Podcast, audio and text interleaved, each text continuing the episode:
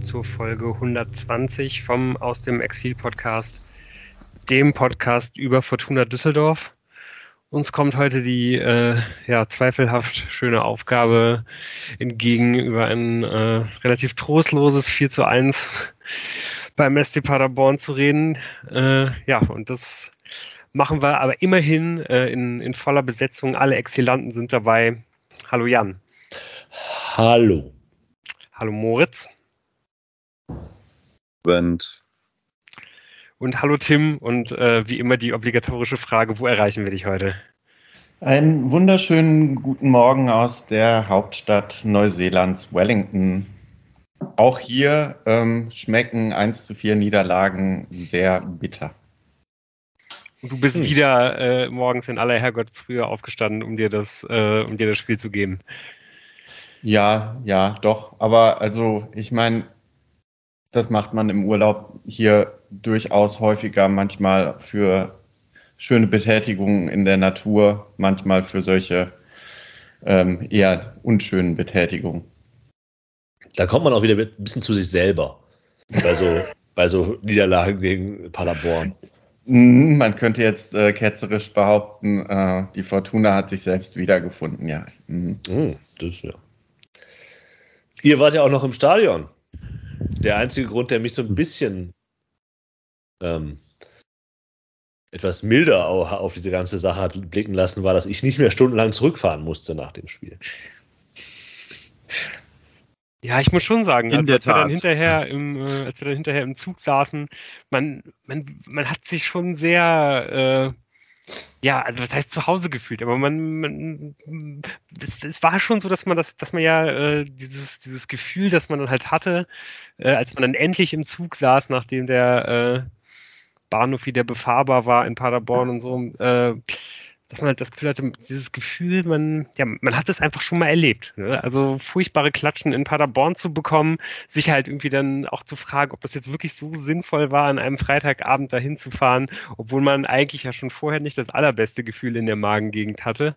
Man kennt es. Aber man, man fühlt sich halt eben auch geborgen in diesen, äh, in diesen Routinen. Ja, der Moment, in dem der Zug in Paderborn abfährt, ist meistens der Moment, in dem man sich wünscht, äh, dass äh, die Fortuna und der SC Paderborn im folgenden Jahr nicht in derselben Liga spielen, ja. Ja, genau. Aber ich meine, das ist äh, halt. Bevor wir. Ja, nee, bitte. Ich wollte nur noch äh, einmal einsteigen, bevor wir jetzt ins Spiel einsteigen. Ähm, mhm. Damit, dass äh, wir uns, uns von euch, äh, liebe Hörerinnen und Hörer, letzte Woche durchaus kritische Worte erreicht haben und wir wollen äh, euch dafür sehr danken. Das kommt bei uns an und wir sprechen da auch rüber.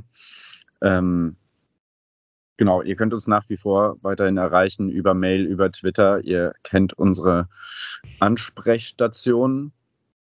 Ähm, genau, und das äh, verhallt nicht im weiten weißen Rauschen des Internets, sondern wir beschäftigen uns da durchaus mit was ihr uns so mitzuteilen habt. Ein Vorwurf war ja auch ein bisschen eine zu ähm, negative Stimmung nach diesem Sieg gegen Magdeburg. Teil dieses Podcasts muss es ja ein inneres Blumenpflücken gewesen sein, als dann der Paderborner zum 4-1 einnetzte. Und so ein ganz kleiner Moment, Lou, war da schon so ein Moment, wo ich dachte, ja, ja, ich habe es euch gesagt. Ich wusste es von Anfang an. Ja, aber ich, da habe ich, glaube ich, jetzt wie während des Spiels zumindest nicht so viel drüber nachgedacht. Dazu war ich viel zu wütend schon wieder. Und äh, ich glaube, beim, beim, beim 4 zu 1 war ich auch ehrlich gesagt nicht mehr besonders wütend. Da war ich einfach nur noch lethargisch und niedergeschlagen äh. und habe halt gehofft, dass es bald vorbei ist. Und war es dann ja glücklicherweise auch. Und ähm, ja, ansonsten hat sich da schon irgendwie leider vieles von dem bestätigt, was, äh, ja, was ich ja, was wir ja zumindest in der letzten Woche so ein bisschen äh, befürchtet hatten, aber vor allen Dingen hat sich mm. ja einfach das bestätigt, was wir einfach in der Hinrunde schon sehr, sehr häufig gesehen haben, wenn es bei der Fortuna gegen andere Spitzenteams halt ging. Äh, die Bilanz ist ja einfach absolut verheerend. Und man muss sich ja wirklich einfach langsam mal fragen, woran liegt das? Also äh, es ist ja schon wirklich absolut eklatant, dass die Fortuna einfach gegen die komplette untere Tabellenhälfte äh, eigentlich nahezu alle ihre Punkte geholt hat. Da ist ja die Frage, ob der Vergleich ähm, mit, dem äh, dem Magdeburg-Spiel eben doch ein Ansatz sein kann. Also bei Magdeburg warst du ja sehr kritisch. Ich äh, fand, ich und Tim war, waren ja vor allem die beiden, die ja gesagt, die positiven Dinge her hervorgehoben haben gegen Magdeburg. Die einzigen ähm, Fragezeichen, die wir alle hatten, lagen in der Defensive. Äh, teilweise festgemacht an individuellen Leistungen, aber teilweise auch an dem vielleicht etwas unglücklichen, wie man dann diese Tore, die gegen Magdeburg aber schon irgendwie Freak-Tore waren, kassiert hat. Und das ist ja vielleicht ein bisschen so ein Problem. Also ähm, da wurden gewisse Unzulänglichkeiten im Defensivverbund sehr, sehr offengelegt von diesem Gegner, vom SC Paderborn. Und die durchaus auch gegen Paderborn, ich lehne mich jetzt ein bisschen aus dem Fenster, aber durchaus auch mal positiven Ansätze, die es gab, wurden einfach von Paderborn so viel besser auseinandergenommen als ähm, oder halt sind in der Luft zerstoben als gegen Magdeburg. Ähm, das ist ähm, sicherlich ein Unterschied, ja. Also wenn, wenn man Magdeburg anläuft, dann verlieren die vielleicht den Ball, machen Unsicherheiten und dann kann man halt auch mal äh, hohen Ballgewinn machen. Paderborn umspielt halt jedes Pressing und nutzt die Räume, die sich dahinter bieten, halt sehr schnell aus, obwohl die Fortuna ja zeitweise gar nicht so hoch gestanden hat. Aber ich glaube, dass die Schwächen ähm, individueller Art, die es vielleicht gibt, ähm, Tagesformart und gesamt halt gegen die Spitzenteams der zweiten Bundesliga ähm, stärker zur Geltung kommen. Und das, was aber ärgerlich ist, ist, dass man eigentlich, das 4 zu 1 mag das, da, da Sand äh, reinstreuen, so gefühlt gar nicht so weit weg ist, aber dann eben doch ausreichend weit. Ja, ich glaube, so eine der ganz wichtigen Paderborn. Fragen, die man, äh, die man sich da stellen muss, also vielleicht irgendwie auch erstmal jetzt an dich, Moritz, äh, wie viel anders äh, geht dieses Spiel aus, wenn die Fortuna äh, mit voller Kapelle spielen kann, wenn halt nicht Clara und, äh, und ähm, David Kowinatski ausfallen und dann eben auch kurz vor dem Spiel noch äh, Marcel Sobotka, weil ich glaube, die, die Wichtigkeit dieser Akteure, ähm, ja, die, die haben wir jetzt schon mehrfach gesehen in den letzten Jahren und speziell in dieser Saison. Ja, vor allem würde ich jetzt erstmal sagen Marcel Sobotka. Also auch wenn wir dann noch drüber sprechen müssen, wie hätte die Fortuna denn Tore schießen können, äh, hätte das mit David Kownatski vorne drin besser ausgesehen oder nicht. Da können wir gleich noch drüber sprechen. Aber ähm, wenn man eben diese Spiele vergleicht, Magdeburg und ähm, Paderborn, dann hattest du in Magdeburg hin und wieder schon dieses, äh, dadurch, dass Sobotka als einziger Sechser da war, hin und wieder ein Übergewicht von zwei Magdeburgern zentralen Mittelfeldspielern, ähm, die theoretisch den Ball da hatten in der gegnerischen Hälfte, in der Hälfte von Fortuna Düsseldorf. Was ist dann passiert? Cello Sobotka hat es alleine ausgebügelt oder Ao Tanaka ist noch zur Hilfe gekommen. Und das war eklatant anders dieses Mal, weil äh, Jordi Hendricks, nee, sorry, Jorrit Hendricks, verdammte Scheiße.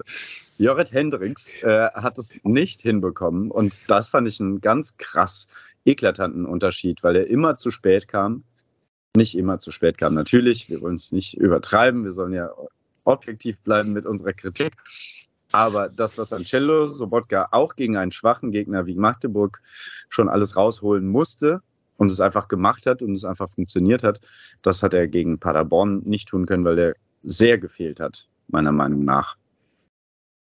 Ja, vielleicht macht gefehlt. es auf jeden Fall Sinn, wenn wir uns wirklich erstmal diesem, äh, diesem Thema Fortuna gegen den Ball halt widmen.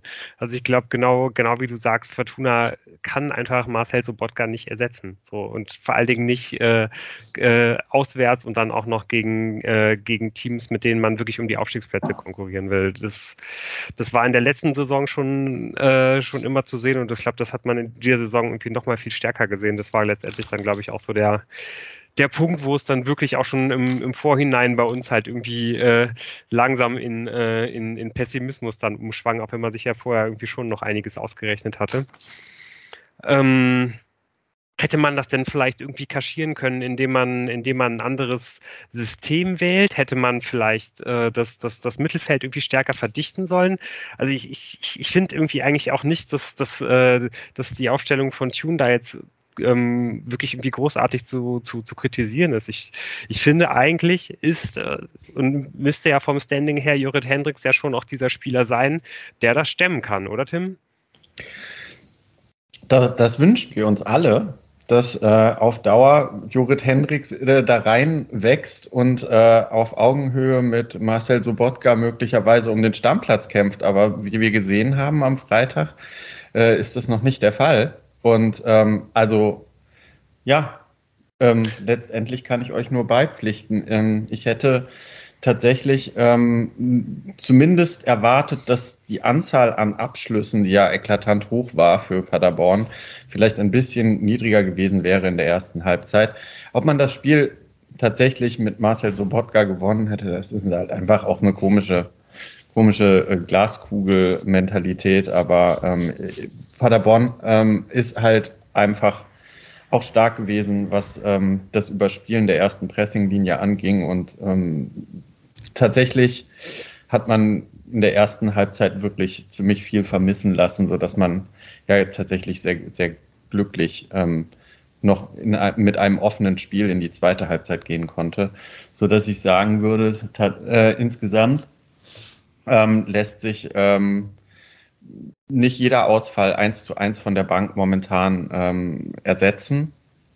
Und ähm, auch ähm, in der momentanen Verfassung äh, hätte ich dieses Spiel sehr gerne mit äh, David Kovnatski äh, vorne drin gesehen, weil der halt immer auch in einer ersten Halbzeit, in der man kaum was nach vorne äh, gestalten könnte, so ein X-Faktor hätte sein können, der doch was ähm, ähm, reißt. Also klar, zwei schwere äh, Ausfälle, die nicht zu ersetzen waren, ähm, trotz allem halt vor allem ähm, eine deutlich stärkere Mannschaft als ähm, Magdeburg, die uns da ähm, entgegentrat. Und ich bin mir nicht sicher, ob man das jetzt an diesen zwei Ausfällen nur festmachen sollte, äh, dass man dieses Spiel 4 zu 1 verliert.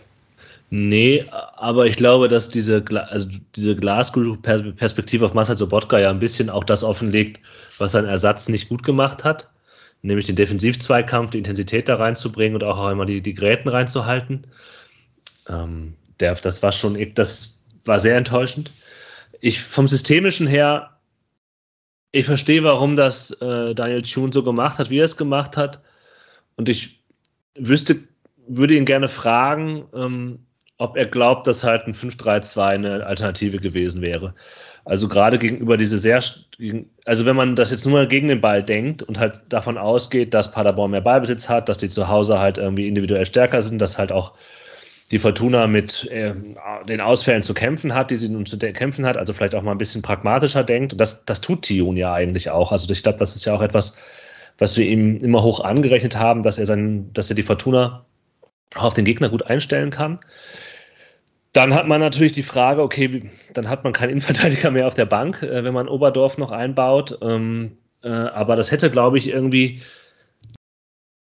diese defensiven Verbund nochmal stabilisiert. Man hätte das Zentrum stärker zugemacht. Man hätte vielleicht auch die Außen besser unterstützen können und eben sehr defensiv gedacht.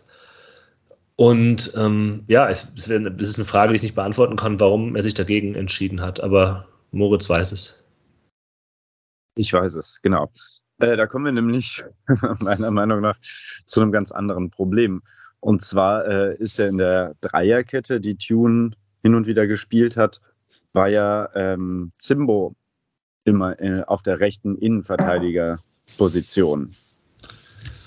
Und ähm, stellen wir uns die Dreierkette vor mit Device, Hoffmann und Zimbo, dann hast du Oberdorf immer noch als äh, Innenverteidigerersatz. Nur wen stellst du denn dann rechts auf den Flügel, um da die ähm, weiten Läufe zu machen? Also du, ich, wie gesagt, also du kannst ja auch Oberdorf einfach reinstellen und dann Simbo rechts. Ja, kannst du machen. Ja. Oder halt Klaus. Klar, kannst du das auch gemacht. einfach so machen. Aber genau, ich glaube halt eher, dass diese Überlegung ähm, daran scheitert, dass zumindest auf der rechten Seite ähm, mit Klaus die einzige Alternative ist. Und den sehe ich halt nicht als einen ähm, Schienenspieler in der Fünferkette rechts. links mit Karbovnik also ich würde vielleicht, vielleicht sogar eher. sagen, er ist vielleicht sogar, vielleicht ist er sogar der, der, der kompletteste Schienenspieler, den die Fortuna hat. Also bei äh, Karbovnik ist ja sicherlich irgendwie der andere, den man da im Kader hat. Äh, der ist auf jeden Fall nach vorne ja sehr gut, aber defensiv äh, bin ich irgendwie immer, immer weniger überzeugt davon, dass er, dass er halt irgendwie wirklich hohen, hohen Ansprüchen Genüge tut. Äh, vielleicht waren das jetzt auch gerade zwei sehr, sehr schlechte Spiele, um das zu bewerten, aber ähm, also ich glaube zum Beispiel in, in, jetzt im nächsten Heimspiel gegen Paderborn wird der bestimmt wieder sehr gut aussehen, ähm, weil ähm, weil Sandhausen einfach nach vorne nicht diese, diese ganz hohe Gefährlichkeit bietet, sodass er sich halt, äh, dass er halt mehr Freiheiten bekommt und dann eben auch seinen Gegenspieler binden kann. Aber ich glaube, auswärts gegen, ja, gegen, gegen, gegen Spitzenteam ist das einfach, glaube ich, oft nicht das ge gewesen, was man, was man sich da wirklich von ihm wünschen würde. Ja, aber es war ja, ähm, wenn, du dir anguckst, du diese Szenen noch mal überlegst, also der, ähm, also über die Seite, da stand ja eigentlich nicht immer nur ähm, Karbovnik im 1 zu 1, sondern äh, also da war ja Device auch offensichtlich unter, überfordert gegen, gegen den sehr schnellen Conte. Also ähm, da hätte man ja überlegen können, ob das in einem, in einem 5-3-2 irgendwie noch besser gewesen wäre. Also weißt du, was ich meine? Es ist nicht nur der Außenverteidiger gegen den Außenstürmer davon. Ähm, also wenn ich das richtig hat, verstanden habe, dann hat man ja mit, den, äh, mit dem System, mit dem man jetzt gespielt hat, gespielt, um äh, die drei Innenverteidiger von Paderborn, die von hinten das Spiel aufbauen, ähm, direkt äh, hoch anzulaufen und somit im Prinzip schon viel früher das Spiel von Paderborn zu stören. Und das hat ja auch nicht geklappt. So. Ja, aber hat man das gemacht? Das ist ja, ja. Also ich verstehe das. Man hat zum Teil ist man höher angelaufen, aber so hoch, so hoch, wie man zum Beispiel gegen Magdeburg stand, stand ja. man gegen Paderborn gar nicht. Es gab ja. mal so Gelegenheiten, wo man das gemacht hat, und hat man festgestellt, hupsi, die Paderborner können das ja relativ gut umspielen, machen wir das mal nicht so hoch. Ähm, genau. Ich glaube, das ist nämlich das Ding. Man konnte sich nicht entscheiden, wie man defensiv spielt äh, was du sagst, nämlich vielleicht valide, aber dann kann man sagen, wenn man de facto dann doch nicht so spielt, wie man das da so macht, dann muss man vielleicht dann umstellen auf dieses 5-3-2, was halt den eigenen Laden dicht macht. Ja, die, die Frage wäre halt gewesen, ähm, mit dem vorhandenen Personal wäre das nicht so einfach gewesen, umzustellen. Und vielleicht ähm, äh, hätte man dann, man, wir kommen ja später dazu, dass man sowieso recht früh wechseln musste, ja. dann das auch einsehen müssen, ähm, dass äh, tatsächlich in der ersten Viertelstunde ähm, ziemlich äh, viele Abschlüsse von Paderborn zugelassen wurden.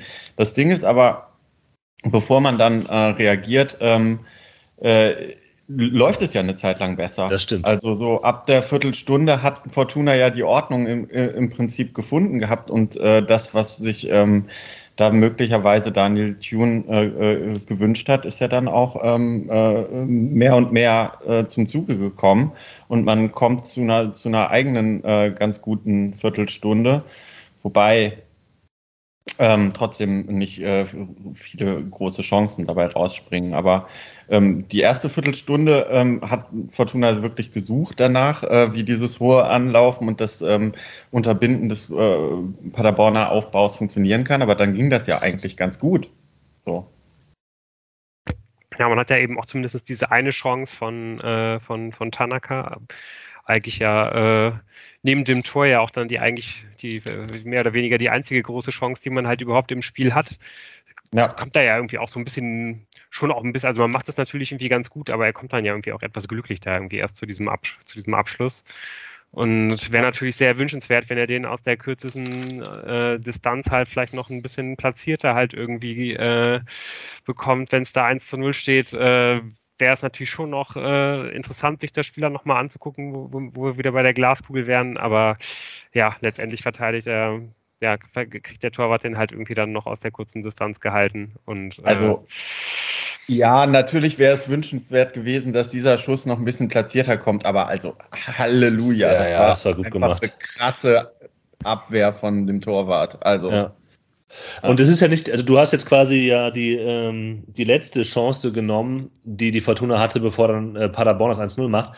Es gibt ja. vorher noch so Gelegenheiten, die eigentlich auch gar nicht schlecht rausgespielt sind, häufig mit Schinter Appelkamp oder dann klappt auf, auf rechts zwischen Klaus und Zimbo mal was. Ähm, in der 28. bricht halt äh, Klaus super stark durch mit einem relativ einfachen Trick. Ähm, und dann spielt er ihn auch genau dahin, wo der kommen muss. Hennings lässt ihn irgendwie durch, weil er glaubt, dass Patterson da stehen muss. Da sollte er auch stehen, da steht er aber leider nicht. Äh, und dann kriegt halt der, dann kriegt Kabownik den Ball noch ähm, am, am, langen Pfosten, bringt ihn wieder rein und dann versucht Hennings da irgendwie einen Hackentrick. Ähm, vorher noch eine Gelegenheit, wo ähm, einen Kopfball von, äh, von Hennings habe ich mir aufgeschrieben. Das ist so in Summe auf die gesamten 90 Minuten natürlich viel, viel, viel zu wenig. Und man hat trotzdem halt 4-1 verdient verloren.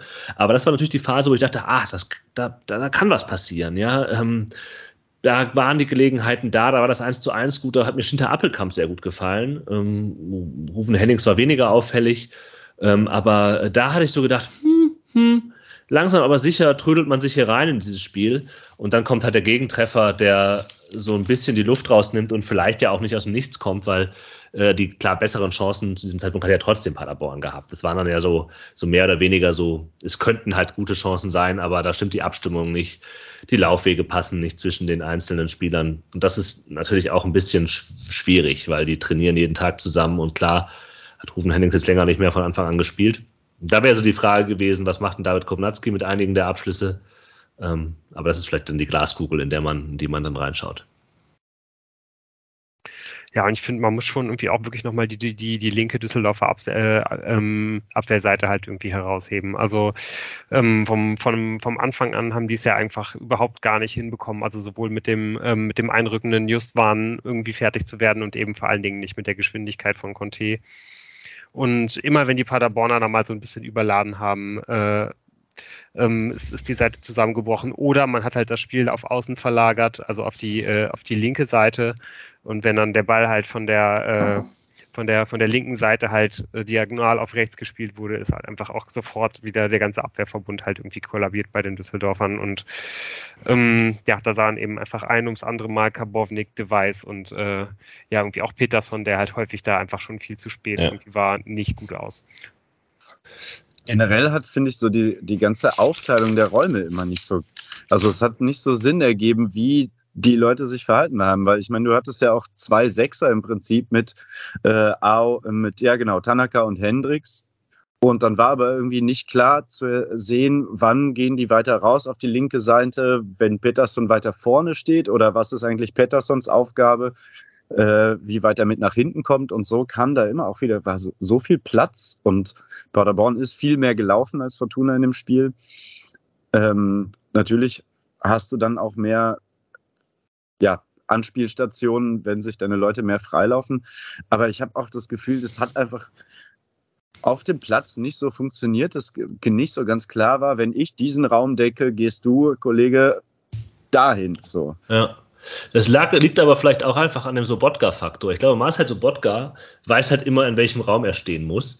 Und dann muss sich der andere einfach nur immer da hinstellen, wo Marcel Sobotka nicht ist. Und das ist aber auch egal, weil Marcel Sobotka meistens richtig ist. Und wenn man so halt äh, gepolt ist und wenn man so funktioniert, dann ist es natürlich schwierig, wenn der Sobotka-Faktor da rausgenommen wird.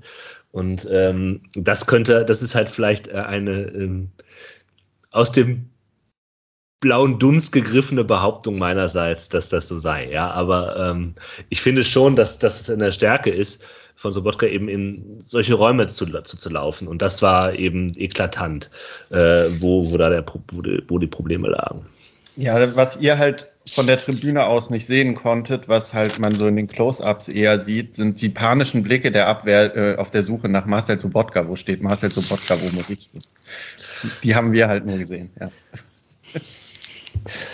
Ja, äh, dann fällt auch äh, das 1 zu 0 äh, folgerichtig und äh, da wird auch ähm, auf, auf der rechten Seite der Paderborner geschickt und niemand weiß so richtig, wie ihm geschieht.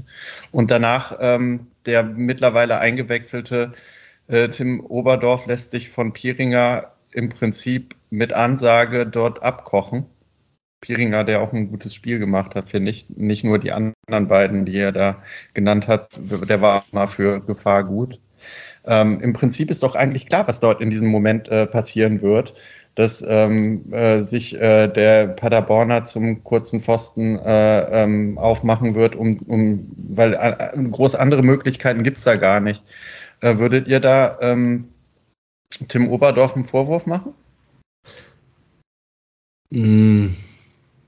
Er ist eigentlich der Letzte in der Fehlerkette. Ja, ich wollte gerade sagen. Was ich nämlich da bei dem Gegentor interessant finde, wenn man äh, sich das nochmal anguckt, das, also das entsteht ja nicht aus einer irgendwie einer Umschaltsituation von Paderborn, sondern Paderborn hat einfach den Ball.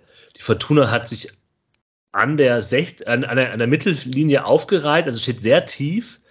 Und dann kommt halt dieser eine Pass, der dann halt so steil klatscht, ein bisschen also es ist nicht ganz absichtlich, dass er dann halt klatschen gelassen wird, aber das zerlegt dir einfach den kompletten Laden und dann mit ein bisschen Tempo oder auch ein bisschen mehr Tempo äh, fliegt halt dieser Verbund auseinander, der ja eigentlich ziemlich kompakt steht, weil man ja geschlossen in der eigenen Hälfte äh, sich befindet. Ähm, und dann ja, dann ist Tim Oberdorf sicherlich derjenige, der dann halt äh, irgendwie am Ende das Ding ausbaden muss und da einem sehr, sehr guten Tag äh, das den irgendwie noch klären kann. Aber ja, wie Lu das sagt, das ist eine sehr lange Fehlerkette. Und ja.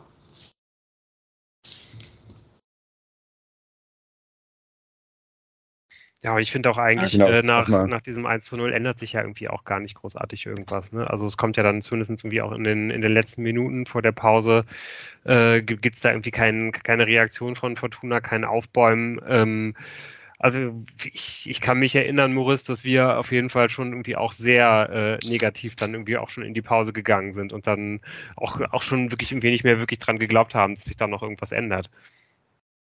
Wobei man ja auch, auch zur Halbzeit sehen muss, äh, die Torschussstatistik ähm, ist äh, so eklatant für Paderborn, dass man äh, ja auch einfach nach der ersten Halbzeit nicht nur mit dem Rückstand in die Pause geht, sondern auch äh, mit dem Gefühl, dass man das Spiel auch ähm, noch deutlicher ähm, her hätte schenken können äh, und das auch durchaus äh, dank ähm, Florian Kastenmeier äh, es nur 1 zu 0 stand.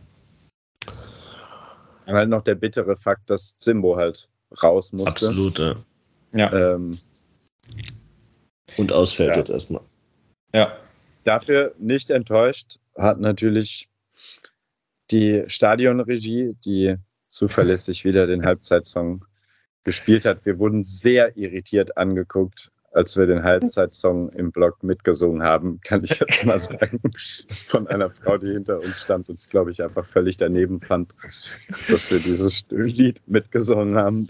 Also es tut uns leid, es tut uns nicht leid, das ist ein Teil Fußballgeschichte und da muss man, also Fußballkultur, äh, da muss man über Vereinsgrenzen hinwegsehen können, dass das, ähm, ist ein Evergreen.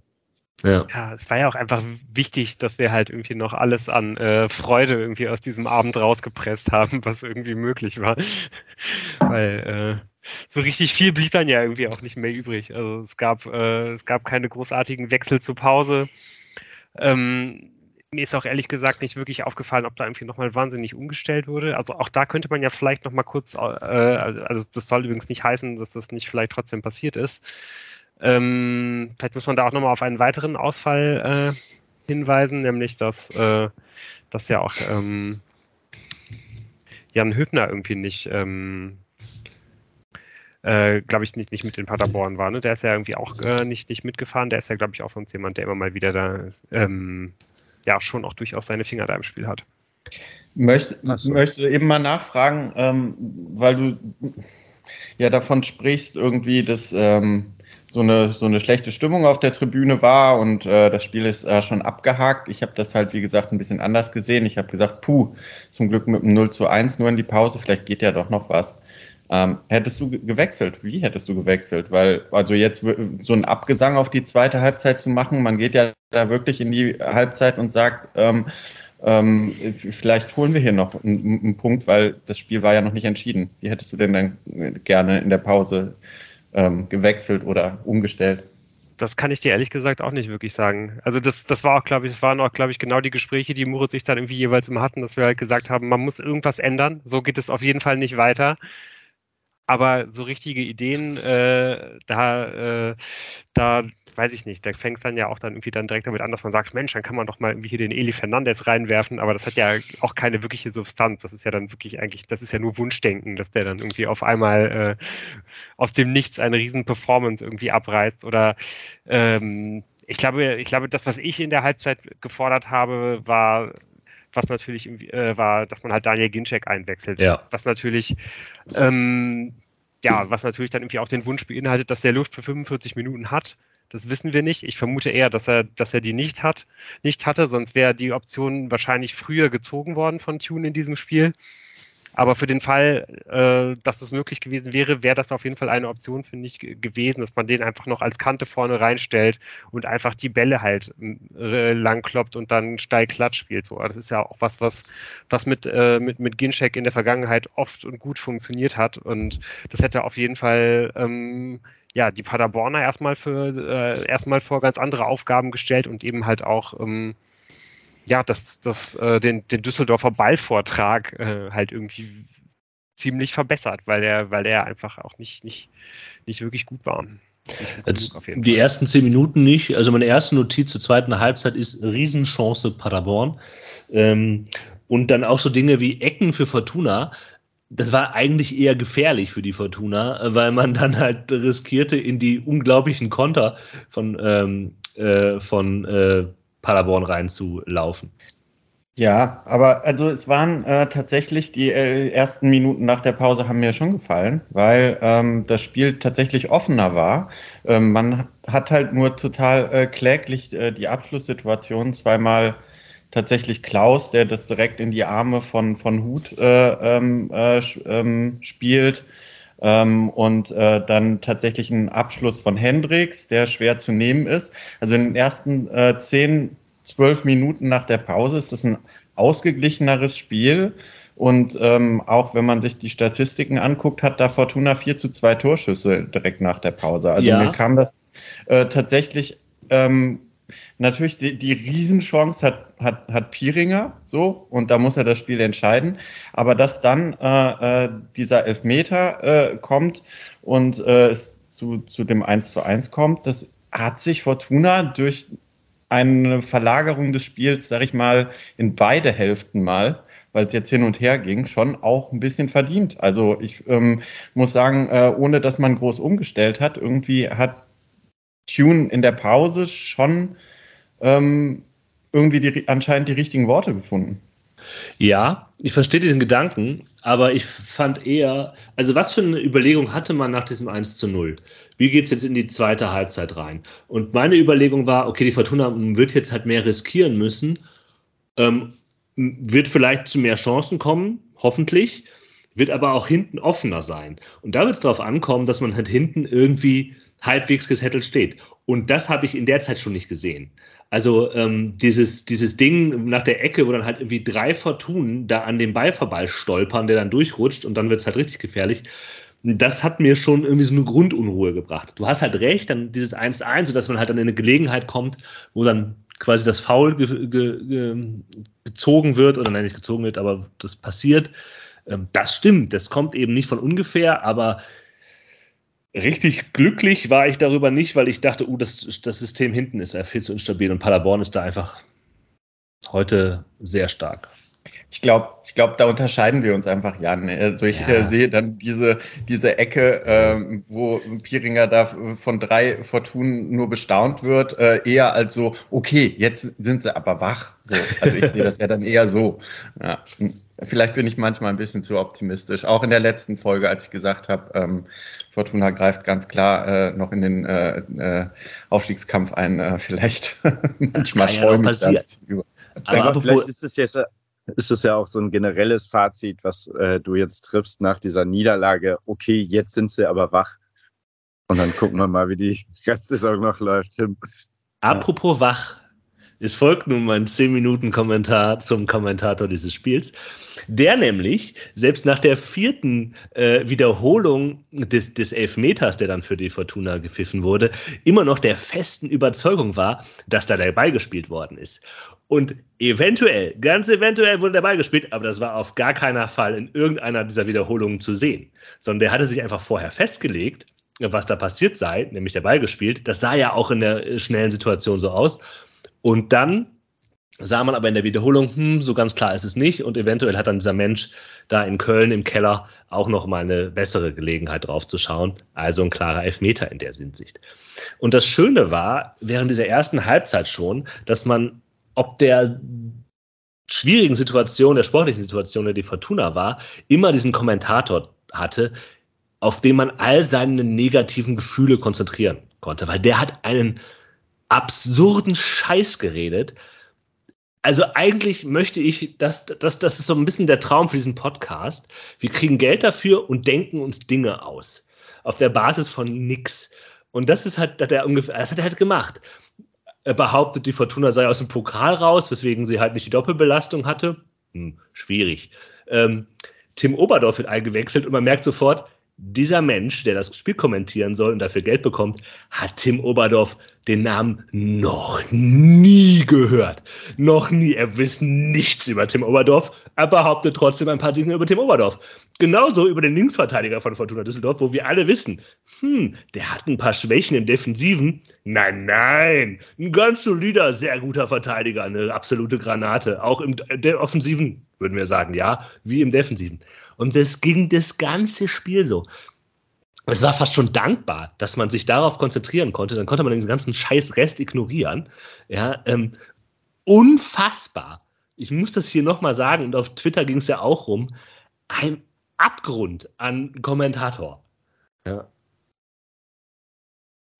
Kann ich nur beipflichten. Äh, ich hatte allerdings genug zu tun, äh, mir andere Dinge zu notieren, habe mir da die äh, Schmankerl nicht rausnotiert. Danke dafür, Jan, dass du nochmal unterstrichen hast, dass dieser Mensch einfach gedacht hat, wenn er die Sachen nur mit im Brustton der Überzeugung hervorbringt, dann werden sie richtig. Ja. ja. Ja, dann hat er ja, äh, das, das ist ja doch noch was Gutes für sich, dass wir den Weg nach Paderborn auf uns genommen haben. Zumindest wurde uns das erspart. Und äh, ich ja. jetzt gerade.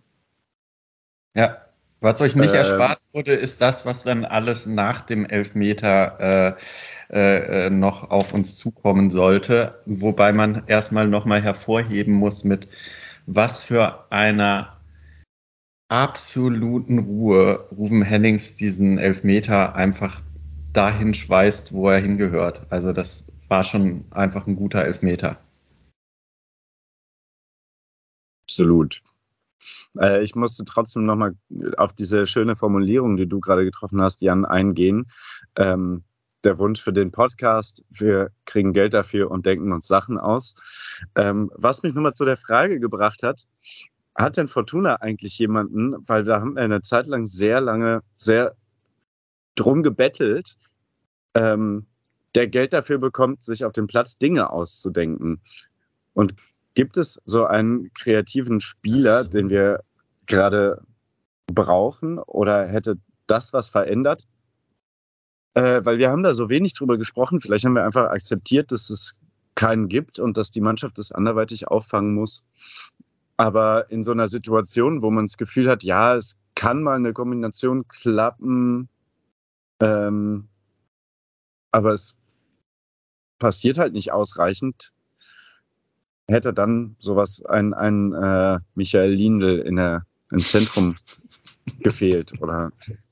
Also ich fand ja ähm, in den Momenten, wo die Fortuna Momente hatte, einfach Schinter Appelkamp gut ich finde, der hat Pässe gespielt, die waren gut. Der hatte eine, äh, ein gutes Gefühl für den Raum. Und die Enttäuschung über Jorrit Henriks ist nicht nur eine Defensive, sondern eben auch die Offensive, wo ich mir denke, der hätte halt im Zusammenspiel da noch ein bisschen mehr äh, reißen können. Wir haben das ja so ein bisschen gesagt, dass, dass dieser eine offensive Zehner bei der Fortuna so auf mehrere Schultern verteilt wird die Ansätze waren zum Teil bei einigen Schultern da, die anderen haben sie aber halt nicht ausgefüllt. Und das ist halt, ich glaube aber trotzdem auch ein Einzelner wäre da völlig untergegangen, weil das, das hat man bei Paderborn im, im Umkehrschluss gesehen. Äh, die hatten einen sehr starken Zehnerraumbesetzung mit Muslia und so.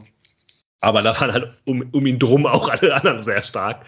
Ähm, und äh, ich glaube, dass, ähm, ja, ich glaube, dass darin und, ist nicht die, die Antwort zu finden auf die Probleme. Und auch ein Ao Tanaka spielt ein anderes Spiel, wenn er weiß, äh, äh er hat äh, ähm, David so äh, David äh, Marcel Sobotka an der, äh, Adam Seite. hieß der. Ja. ja. ja und, ähm, also tatsächlich ähm, äh, würde ich sagen, dass diesen kreativen Part äh, äh, an einem äh, Sahnetag äh, ähm, und ich sag mal, in Ansätzen hat man es gesehen, der liegt bei Chinta Appelkamp, der kreative Part. Und den kann aber er auch ausfüllen. Auch, genau, aber wie Jan, und da wollte ich so ein bisschen, glaube ich, auch drauf hinaus, wie Jan festgestellt hat, das wurde auf mehrere Schultern verteilt im Laufe der Saison und so. Und da geht es ja dann vor allem erstmal um dieses äh, Dreieck oder wie auch immer, die sich aufstellen mit Cello, Au und Shinta häufig. Ähm, aber wenn jetzt, also klar, kann auch sein, dass einfach Cello Sobotka so viele Welten besser ist als äh, Jorrit Hendricks als Fußballer, dass es einfach gar keine Chance gibt, den zu ersetzen. Auf der anderen Seite will ich mir schon vorstellen, dass man auch, selbst wenn er kurzfristig krank wird, dass man vorher doch auch drüber nachdenkt, wie funktioniert das denn, wie Cello nicht da ist. Und da ist Hendricks doch die völlig offensichtliche ja. Wahl. Und dann frage ich mich, wie kann das sein, dass es so schlecht funktioniert hat? Und ist da nicht auch was, was dem Trainer vielleicht anzulassen ist? Also vielleicht hat der Jorrit Hendricks einfach gar nicht mit den beiden anderen trainieren lassen, weil er dachte, spielt eh der Cello. Weiß ich nicht. Aber so ein bisschen, ich meine, Jorrit Hendricks fucking hell, der kommt von ähm, Champions League gespielt und sowas, der wird halt schon kicken können. Ja, ja, klar. Ich glaube, das ist halt die Systemfrage, die wir eben schon diskutiert haben. Das wäre so etwas gewesen, wo man das hätte auffangen können und allen ein bisschen mehr helfen können. Aber das ist auch hypothetisch und. Ne? Aber, ja, aber man, glaube, man, kann schon irgendwie unterm Strich sagen, man hat es ohne Cello vergeigt, oder? Ja, also ich finde, man, man kann es ja fast ein bisschen zuspitzt oh, sagen. Oh, so, der war wirklich schön. Was, äh, was, äh, was, ist der, was ist der defensive Plan von Fortuna Düsseldorf ohne Marcel Sobotka und was ist der offensive Plan von Fortuna Düsseldorf ohne David Kovnatski in dieser Saison? Und das muss man schon dem Trainer anlassen, finde ich. Wenn eine Mannschaft so dermaßen abhängig von, äh, von, von Einzelspielern ist und wenn halt eben die offensive Spielidee noch dazu so stark damit zusammenhängt, dass der Torwart lange Bälle an die Mittellinie spielt, also die man halt eben auch hervorragend vorbereitet. Ich will das ja gar nicht, äh, gar nicht kritisieren. Ich finde es als Option total gut und das kann man auch viel benutzen. Nur sehe ich neben diesem Plan A nicht so wahnsinnig viel Plan B, der in dieser Saison offensiv funktioniert. Aber lass uns doch, also ich finde diese defensive Überlegung, da möchte ich jetzt mal einsetzen man kann halt sagen, man hängt halt äh, defensiv sehr stark von Marcel Dobotka ab, das ist so. Aber das ist man halt auch, weil es gibt ein paar, das ist sehr hart gesagt, aber deutliche Ausfälle, die hinter noch Marcel Sobotka zu finden sind. Also ähm, theoretisch musst du ja auf seine Schultern gar nicht so viel lasten. Jordi Device hat diese Saison eigentlich noch nichts geleistet. Das mag Verletzungsgründe haben, das weiß ich nicht, aber der ist einfach nicht gut da gibt es keine anderen Worte für. Das ist sportlich sehr, sehr schlecht, was der macht. Hoffmann war jetzt am, äh, am, am Freitag auch nicht gut. War ist vielleicht lange ausgefallen. Auch das mag andere Gründe haben. Simbo fällt aus und so weiter und so fort. Ähm, klar, das ist halt eben die Frage, wie der Trainer das halt erkennt und halt vielleicht in einem anderen System halt auffangen kann. Aber äh, das sind natürlich auch ein bisschen viele Faktoren, die auch tiefe Kader nicht immer auffangen können in der zweiten Liga. Und die es auch dem Trainer nicht leichter machen, sagen wir es mal so. Und nach vorne, ja, auch da gibt es halt die Kaderproblematik, dass du halt keine schnellen Außenspieler hast, die dir halt da mal einen, ähm, eine Alternative anbieten können. Ey, bei Paderborn hast du es halt gesehen. Die können halt innen sind die stark und über außen wamsen die dir halt alles weg, wenn die mit Tempo da ankommen. Ja, ähm, das fehlt dir halt Karbovnik hat das so ein bisschen aufgefangen durch seine Läufe und seine sehr krassen individuellen Dinge, die er macht. Alle anderen fangen das nicht auf. Ähm, ja. Ja, also da möchte ich dir absolut beipflichten. Also wie gesagt, in, den, in der Viertelstunde vor dem 1 zu 1, wo man so ein bisschen aufkam, äh, kommt es ja wie gesagt zu ein paar Abschlüssen von Felix Klaus. Deshalb möchte ich den da mal ein bisschen rausnehmen. Der hat im Rahmen seiner Möglichkeiten eigentlich ähm, ähm, ein ordentliches oder nicht ganz so schlechtes Spiel gemacht, aber von Christopher Peterson kam einfach wieder viel zu wenig. Also den, der ist mir gar nicht aufgefallen. Ähm, und äh, das ist einfach schon ein Problem. Also, ähm, dass man über die Außen überhaupt ähm, gar keine Gefahr ausgestrahlt hat. Und dann ist es halt auch die Frage, wie das ähm, mit einem David Kovnatski vorne drin äh, so groß anders ausgesehen hätte. Ähm, ja. Und zur äh, Abwehr ähm, kommen wir vielleicht, äh, wenn wir jetzt äh, nach und nach noch die drei Tore, die wir noch zu besprechen haben. Oh. Besprechen müssen. Müssen wir das wirklich? ja, wir können es zusammenfassen. Ich ja, also erinnern. fangen wir doch mal bei, mit Jordi Device an. Also tatsächlich äh, für mich, ich war ja jetzt immer so ein bisschen der Optimist, auch zur Pause. Auch da, da kann man vielleicht, wenn Paderborn weiterhin die Chancen so vergibt, wie sie sie vergeben, einen Punkt mitnehmen. Nach dem 1 zu 1 habe ich auch gedacht, okay, ein Punkt ist heute drin. Äh, da, für mich ist äh, tatsächlich auch der, der Zeitpunkt des 2 zu 1 für Paderborn halt ein ganz entscheidender Faktor, weil man halt gerade drei Minuten den Ausgleich geschafft hat, da steht schon wieder 2 zu 1 und ich glaube, das ähm, bricht Fortuna dann sämtliche Moral und das Rückgrat. Ähm, und dieses Tor ist auch ein wirkliches Gammeltor. Also das ist halt tatsächlich so ein bisschen, wie hat mich erinnert an die zwei Gegentore gegen Magdeburg, weil da macht vielleicht unbeabsichtigt oder was weiß ich, ähm, Jordi Device ja mal was Gutes. Der Piringer Schuss von, wird von ihm gegen die Latte abgewehrt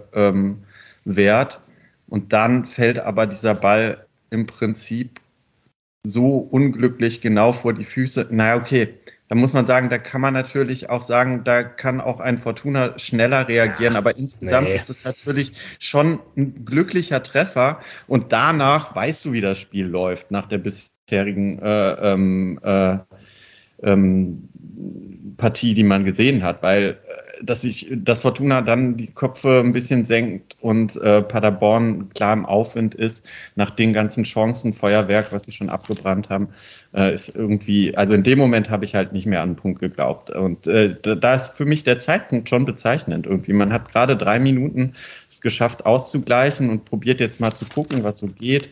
Und dann kommt direkt das 2 zu 1 und dann ist das Spiel für mich gelaufen. Ja, und nicht nur für dich, für die Mannschaft glaube ich auch. Ja. Ja, aber das ist ein bisschen, also genau, dann kommen wir halt vielleicht noch zur letzten halben Stunde. Äh, schon auch ein bisschen ein Problem, dass eine Mannschaft, die gerade gegen eine Mannschaft spielt, die vor drei Tagen Pokal gespielt hat ähm, und die jetzt trotzdem ein riesen Kilometer äh, eine riesen Kilometeranzahl abspulen, dass du nach einem 2 zu 1 auch wie das Spiel gelaufen ist und so weiter. Also wir haben gerade schon gesagt, wir haben ja eigentlich selber ja auch nicht dran geglaubt.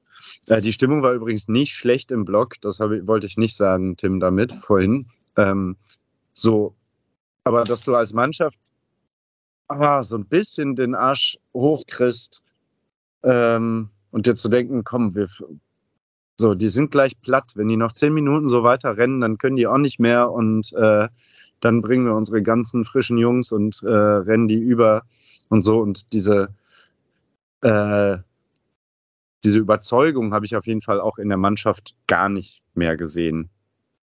Aber man muss ja auch sagen, diese Überzeugung, die hätte man ja auch nur vier Minuten sehen können. Aber weil dann ist das Spiel ja komplett gelaufen, nachdem dann das 3 zu 1 fällt. Also ich meine, da kann ich dann auch verstehen, dass ja, danach. Dann ist ja, weiß ich nicht. Das sind ja 80 Minuten, das sind ja. 25 Minuten zu spielen. Ja.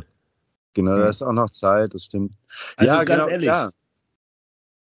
Das ist auch, das, das Tor ist halt auch scheiße. Denn es ist halt, ähm, ja, was macht der Weiß da? Wie, wie verteilt ihr das da? Das ist auch. Nee, aber das, ich fand das total krass. Und beim 4-1 sieht man es ja, wie viel Platz sie da haben, wie die halt diesen schönen Pass da in den Steckpass spielen können.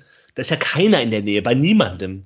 Ähm, ja, das fehlt halt. Dass da irgendwie ein Ruck durch die Mannschaft geht. Aber wer soll das dann auch machen in dem Moment? Ne? Es, ähm, du hast halt in der Innenverteidigung äh, zwei angeschlagene, einer davon ist potenzieller Führungsspieler, ist aber hat aber auch vielleicht nicht mehr das Standing in der Mannschaft. Im Mittelfeld gibt es halt einen, der die Sprache wahrscheinlich nicht so gut spricht, mit Ao Tanaka. Jorrit Hendricks hat kaum gespielt. Ähm, der Appelkampf vielleicht noch. Vorne ist halt Rufen Hennings, der irgendwie vielleicht mal die Hände klatschen kann, aber ganz ehrlich. Ne? Und äh, da fehlt halt vielleicht dann auch einfach ähm, so, ein, so, ein, so ein Rückgrat, äh, die dann das halt ausgefallen ist durch die, äh, durch die ähm, Verletzung, äh, gelben Karten und so weiter und so fort. Ja, man spricht ja. ja auch immer super gerne, glaube ich, von diesen Achsenspielern, ne? dass man sagt, man braucht halt einfach so eine Achse durchs Zentrum durch mit Torwart, Innenverteidiger, defensives Mittelfeld und Stürmer am besten. Und da haben halt wirklich einfach eben drei äh, wichtige Leute gefehlt und bestimmt drei der fünf besten Spieler eben diese Saison.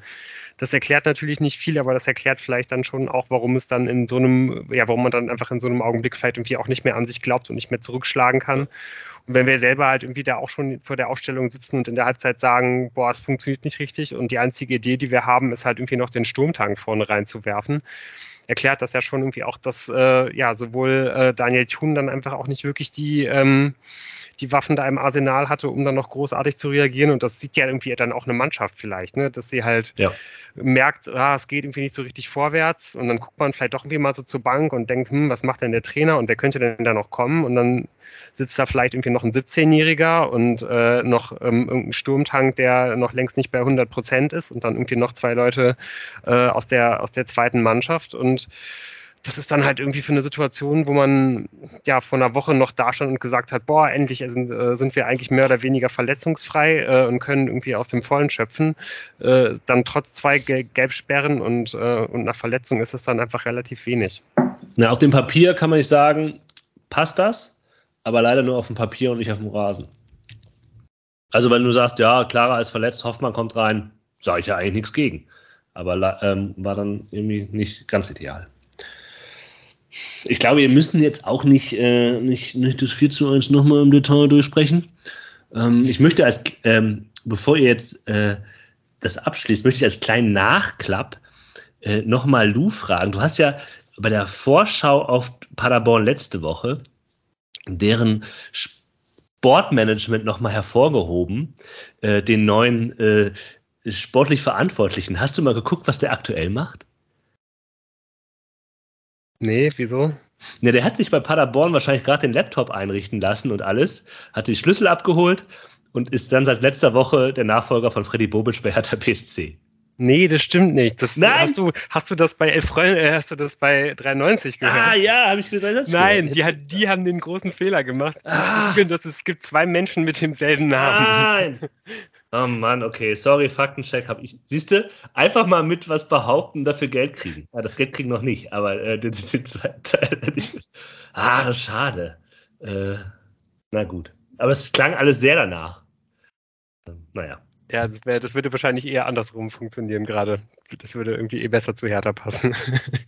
Das klang alles so gut. Das klang alles so, ja. Die, die okay. Geschichte wäre auf jeden Fall ganz hervorragend ja, gewesen. Okay. Gut, dann, äh, dann müsst ihr das. Also, das, was nehmen wir aus dem Spiel mit? Also, wie ich so mitbekommen habe, äh, äh, ist ganz klar unsere Aussage, dass der zweite Anzug hinten und vorne einfach nicht passt und ähm, man darauf hoffen muss, dass man in den restlichen Spielen ähm, nicht nochmal auf äh, äh, Sobotka, nicht nochmal auf ähm, Kovnatski verzichten muss.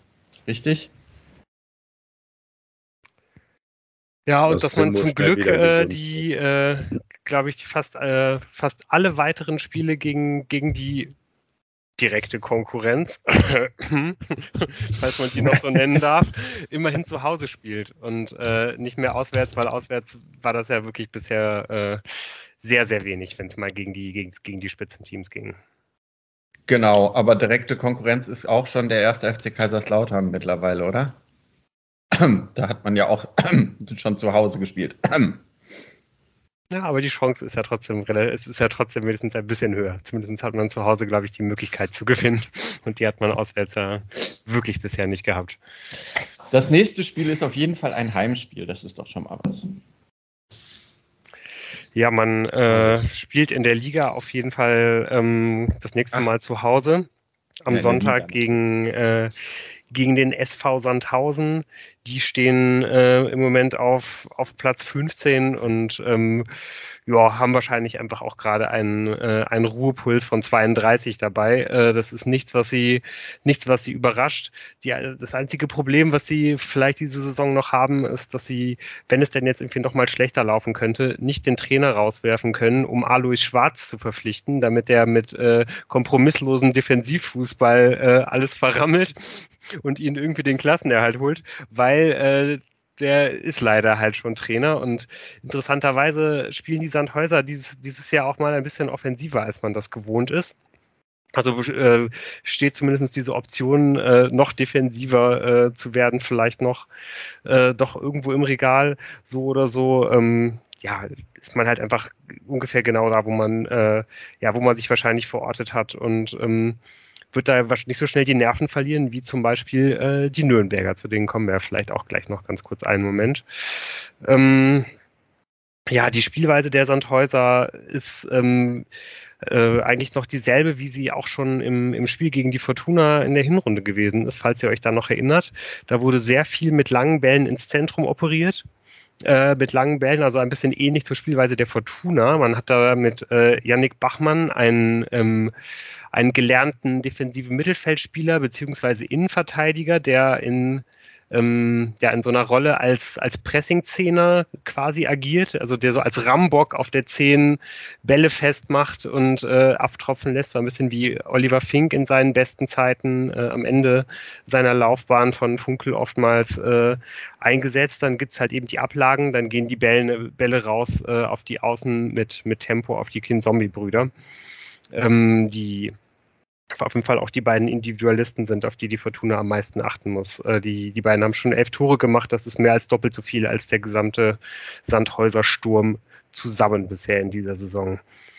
Ähm, aufstellen tun sich die Sandhäuser normalerweise im 4-2-3-1. Äh, da macht man nichts mit verkehrt. Äh, das ist ein äh, relativ bewährtes System, vor allen Dingen, wenn man halt einfach sich sehr tief auch in der eigenen Hälfte verrammelt und dann eben über, über schnelle Außen halt kontern möchte. Und ähm, ja, ich glaube, man kann, man kann ja relativ sicher sagen, dass die äh, Fortuna gut daran tut, irgendwie dieses Spiel zu gewinnen. In welcher Aufstellung äh, sie dieses Spiel angehen wird, wird ja vielleicht auch extrem davon abhängen, wie man unter der Woche gegen die Nürnberger agieren wird und welches ähm, ja, ich weiß nicht, welches Gewicht man halt auf den, auf den DFB-Pokal legen wird. Ich weiß nicht. Ähm, Jan, wie würdest du das sehen? Ähm, sollte man jetzt den, den DFB-Pokal priorisieren? Sollte man da vor allen Dingen mit voller Kapelle spielen und dann einfach gegen, gegen Sandhausen hoffen, dass es halt vielleicht irgendwie auch mit so einer Art 1B11 irgendwie reicht? Ja, klar. Also, das ist ja überhaupt, also wenn das also da sollen, werden, können alle entlassen werden. Wer da, das ist so eine, so eine Frage, die man halt stellen muss. Welche Leute gehen in Zukunft den Düsseldorfer Weg als Angestellter noch mit und wer nicht? Wer diese Frage nicht mit alles auf Nürnberg äh, beantwortet, hat, glaube ich, nicht verstanden, äh, wie weit man gekommen ist im Verhältnis zur sonstigen jüngeren Geschichte der Fortuna und dass da halt auch wirtschaftliche Dinge noch viel konkreter bei dranhängen. Ähm, und ich glaube, ganz ehrlich, gegen Sandhausen zählt das nicht alles. Da zählt das nicht, ob du jetzt mit der, mit da bums und da bums, da brauchst du halt, die werden sich hinten reinstellen. Und dann musst du halt dranbleiben, du kriegst deine Chancen, du kriegst deine Abschlüsse, du kriegst halt äh, die Gelegenheit, da musst du halt dann konsequent sein und ein bisschen Glück dabei haben. Da musst du Standardstärke halt vielleicht auch haben. Ähm, gegen Sandhausen gewinnst du ja nicht, behaupte ich jetzt, ein bisschen abfällig, äh, weil du die halt, weil, weiß ich nicht, sondern das kriegst du, glaube ich, einfach hin, weil deren Spielweise ähm, nicht von dir verlangt, dass du hinten wie vorne halt äh, dich kaputt laufen musst, sondern dass du halt vielleicht mehr Ballbesitz in deren Hälfte hast. So, und das sollte man ja noch hinkriegen. Äh, mit, mit Mittwoch gespielt. Äh, Paderborn ist ja ein gutes Beispiel, dass man das noch hinkriegen kann. Alles auf Nürnberg. Was das Schöne ist, ist ja auch, dass äh, Sandhausen unter der Woche im Pokal auch ran muss. Also gleiche äh, Ausgangssituation ähm, für alle. Und genau diese Spiele sind ja auch die Spiele, die die Fortuna in dieser Saison ja bisher auch eigentlich verlässlich gewonnen hat. Und deswegen ist sie ja überhaupt irgendwie auch noch äh, zumindest in erweiterer, äh, erweiterter Tuchfühlung zu, zu Platz 3. Und ich finde, äh, das ist eben auch ein ganz, ganz wichtiger Faktor, weswegen man sagen muss, dass man gegen Nürnberg unbedingt gewinnen sollte. Äh, Jan, du hast es ja schon angedeutet mit den finanziellen Möglichkeiten. Man bekommt äh, für, alleine für das Erreichen äh, des, des Viertelfinals vom DFB ausgeschüttet 1,4 Millionen Euro rund und ähm, würde natürlich damit ungefähr die Summe einstreichen, die man äh, bei einem eventuellen David Kovnatski-Transfer äh, äh, auch eingestrichen hätte, wenn er jetzt noch äh, zum ähm, FC Midtjylland gewechselt wäre. Da gab es ja scheinbar wirklich auch ein Angebot über einer Million plus noch irgendwie weitere Optionen unter der Woche, ähm, dass die Fortuna dann abgelehnt hat. War das die richtige Entscheidung, Moritz? Also ich war genau für diese Entscheidung, ihn nicht zu verkaufen, weil ich glaube, das, was er für die Fortuna noch ähm, reißen kann in dieser Saison, kann durchaus mehr wert sein als diese anderthalb Millionen, wenn es überhaupt zu so viel Geld gekommen wäre. Und äh, ja, also weiß ich nicht, wenn David Gomniatski jetzt äh, gegen Nürnberg, gegen Nürnberg zwei Tore schießt und wir deswegen weiterkommen, dann hat sich das schon einfach erledigt. Und alle anderen weiteren 15 Tore, die er diese Saison noch schießt, sind nur Bonus quasi drauf. Also eigentlich ist das ein Gamble, den die Fortuna eingehen musste. Da gibt es ja auch keine zwei Meinungen. Also, ich glaube, man kann halt sicherlich eine äh, valide sagen, warum man hätte verkaufen können. Das Paderborn-Spiel hat dann vielleicht den Leuten auch noch ein bisschen Futter gegeben. aber aber äh, vielleicht ist das, das eigentliche Sargnagelspiel ist halt das gegen Nürnberg.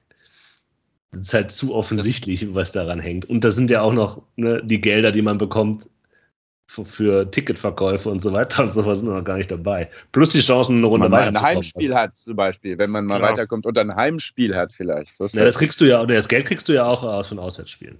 Das wird ja, ja 55 zu 45 geteilt, glaube ich. Ähm, also da partizipierst du, aber es wäre trotzdem schön, ein Heimspiel zu haben. Ne? Und vielleicht ist das Paderborn-Spiel ja genau andersrum zu lesen, Jan, was das angeht. Vielleicht kann man jetzt einfach noch mal sicherer sein, man gewinnt nur mit David Komnatski. Naja, unabhängig davon, bevor wir über eine etwaige Auslosung und Heimspiele ähm, äh, hier reden, sollten wir das Spiel erstmal abwarten. Also tatsächlich, Nürnberg steht ja auch mit dem Rücken zur Wand. Die sind ja momentan, glaube ich, auf einen Abstiegsplatz oder auf den Relegationsplatz abgerutscht. Und ähm, dann haben sie auch noch das äh, Derby verloren. Also die haben auch einiges gut zu machen. Und ähm, ja, ähm, ja, die nächste Woche wird auf jeden Fall äh, eine Woche, nach der äh, bestimmte Weichen in dieser Saison ähm, gestellt sind. Ich habe mal eine Meint ganz... wie die Fortuna mit diesem, mit diesem Weinzielschen äh, Low-Event-Fußball äh, zurande kommen wird. Also das ist wirklich absolut faszinierend zu sehen. Er ist jetzt, glaube ich, elf Spiele da. Das erste Spiel äh, äh, wurde mit 2 zu 3 verloren. Äh, das, das zweite war dann das, wo mit 1 zu 0 bei der Fortuna gewonnen wurde. Und ab diesem Spiel sind nie mehr als drei Tore in einem Spiel gefallen. Äh, meistens aber nur zwei. Also es sind wirklich nur äh, von den zehn Spielen sind zweimal drei Tore gefallen, sonst noch weniger. Also das heißt, äh, genau wie man es eigentlich von Markus Weinziel äh, erwartet, er lebt dafür, dass ein Spiel 1 zu 0 ausgeht. Für wen ist ihm erstmal egal.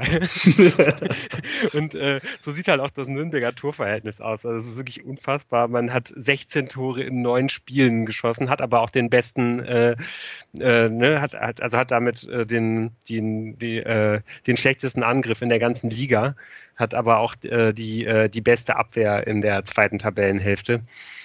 Aber es ist auf jeden Fall extrem auffällig, dass die Nürnberger ihre ganzen Einzelspiele eigentlich überhaupt nicht ans Laufen kommen. Also irgendwie, man hat da, man, man hat eben auch die Techniker, die aber wirklich in diesem Weinzielsystem komplett untergehen. Ein Mats Möller-Deli äh, äh, kommt irgendwie überhaupt nicht richtig in Tritt. Ein Lino Tempelmann, den man von, vom SC Freiburg ausgeliehen hat, also auch ein ganz hervorragender Kicker. Ähm, der, der spielt eine ordentliche Saison, aber könnte, glaube ich, so, so, so viel mehr. Und äh, da sind äh, durchaus noch ein paar andere. Und ich glaube, dieses, diese, diese Art, wie Weinzel Fußball spielen lässt, also diese, diese Augsburg Masterclass, dass man einfach ein flaches 4-4-2 gegen den Ball spielt, einfach eklig ist, äh, auch relativ viel auf so, auf so Chaos-Momente hofft, also vielleicht ein bisschen so wie die, wie die, äh, wie die Regensburger das halt irgendwie auch häufig machen. Ich weiß nicht, ob das wirklich das richtige System für die Nürnberger ist. Also ich glaube, das, das hilft dir extrem in so einer Abstiegskampfsituation. Ähm, Gerade auch wenn, wenn jemand wie Weinzel, der das ja auch eigentlich, glaube ich, sehr gut vermitteln kann, der damit immer viel Erfolg gehabt hat, wenn der das halt reinbringt. Nur hat man ja Weinziel eigentlich geholt, als man noch gar nicht im Abstiegskampf war, sondern als man irgendwie eigentlich noch Kontakt, glaube ich, sogar noch äh, einigermaßen Kontakt nach oben hatte. Äh, vor allem einfach auch sehr, sehr früh in einer Saison. Also ich glaube, wenn man, wenn man sowas am 20. oder am, am 23. Spieltag implementiert, weil man den Abstiegsnot setzt, äh, kann, kann das gut funktionieren, aber halt irgendwie nicht am, äh, am 8. Spieltag. Und äh, ja, das scheint eben auch einer der Gründe dafür zu sein, dass es jetzt irgendwie, ja, dass die Nürnberger halt einfach so ganz langsam und äh, ja, so Richtung, Richtung Tabellenende gerade äh, torkeln.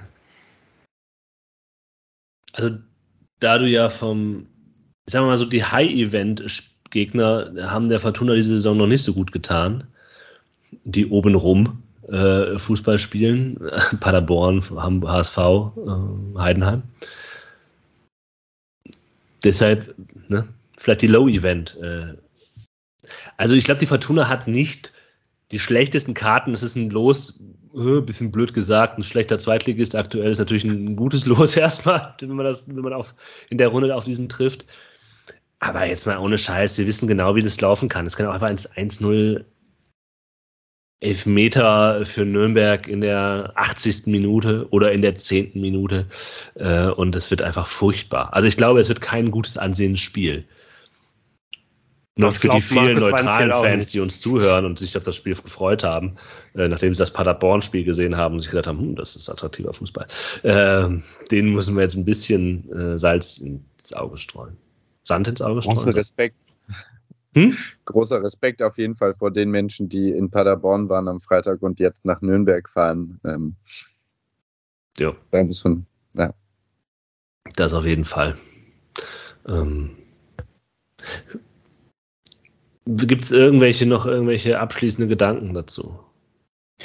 Ja, wie gesagt, ich sehe diese Woche äh, als eine ähm, der wichtigsten Wochen ähm, in dieser Saison. Und am nächsten Montag wissen wir tatsächlich ein bisschen mehr, ähm, weil tatsächlich, stellt euch vor, gegen Nürnberg scheiden wir aus, gegen Sandhausen wird verloren, dann ist die Saison vorbei. Also ein Indikator dafür, dass die Fortuna gewinnt gegen Nürnberg, ist, dass ich halt am Mittwochabend arbeiten muss. Ähm, dementsprechend, mm, aber ja, Tim, du hast äh, einen wichtigen Punkt. Und bin sehr gespannt, wie wir nächste Woche hier ähm, die Woche be, ähm, besprechen und hoffe mit einem deutlich größeren Lächeln im Gesicht als heute.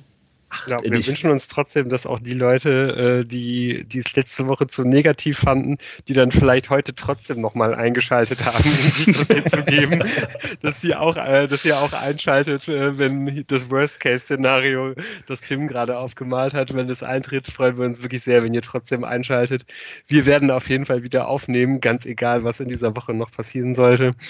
Und äh, vertagen uns bis dahin. Macht's gut, habt eine schöne Woche und äh, genau, schaltet wieder ein. Ciao, ciao. Tschüss. Ciao.